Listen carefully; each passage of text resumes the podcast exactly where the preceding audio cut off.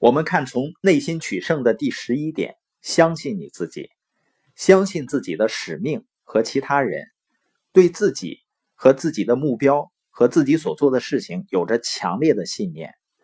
一个人失败多少次并不重要，你只需要一次取胜。你对自己有着强大的信念，信念呢不仅仅是一个人所拥有的东西，信念是一个人所拥有的力量。所以呢，如果你还需要我说服你去相信什么，你实际上还什么都没有。如果你有信念的话，你一定会尝试说服我接纳你的信念的。这两者有着巨大的区别。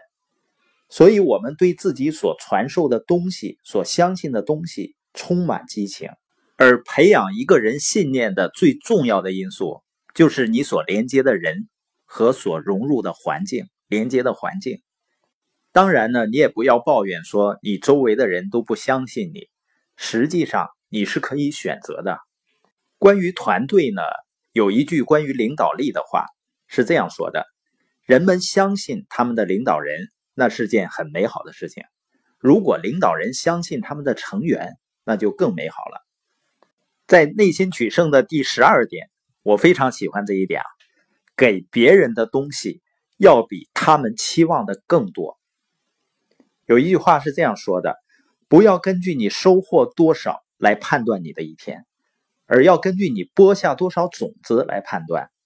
根据自己收获多少来判断一天的价值是很危险的做法。你会发现很多人很心急火燎的期待着回报，立刻就想要到回报，所以呢，他们一辈子总在追逐立竿见影的事情，而一辈子呢总是两手空空。我们要先把钱存进银行里，才能够取出来利息。这里的钱呢，不是指现金，是指的人际关系。当然，钱也可以。每一天呢，我都会对自己说：我给别人增加了多少价值呢？我播下了多少种子呢？长期下去，收获将会是那么令人难以置信。人人都想要收获成果，荒谬的是呢。有些人没有播下任何东西，却希望有收成。世界上有五种人：第一种人从来不投入，却期待收获；没有收成时呢，他就会抱怨；第二种人呢，他们从来不投入，也不期待着收成，他们很痛苦；第三种人呢，开始投入，可是想马上就得到收成。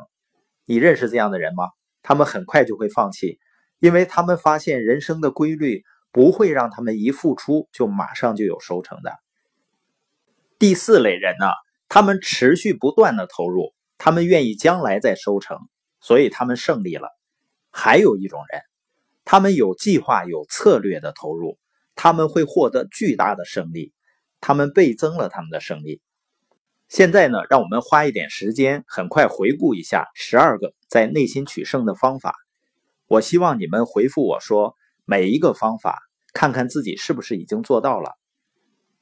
如果没做到呢？那问问自己愿不愿意做到，或者是将来会做到。因为这十二个方法是每个人完全可以掌握的。第一个，为自己的未来负责；第二，听听其他胜利者的话并学习；第三个，喜欢自己所做的事儿并努力去做；第四。从错误中学习。第五，不要试图让自己完美无缺。第六，在你必须改变之前就开始改变。第七，履行你的承诺，说到做到。第八，不找借口。第九，掌控自己的人生。第十，做好计划，分清主次。第十一，相信你自己，相信自己的使命以及其他人。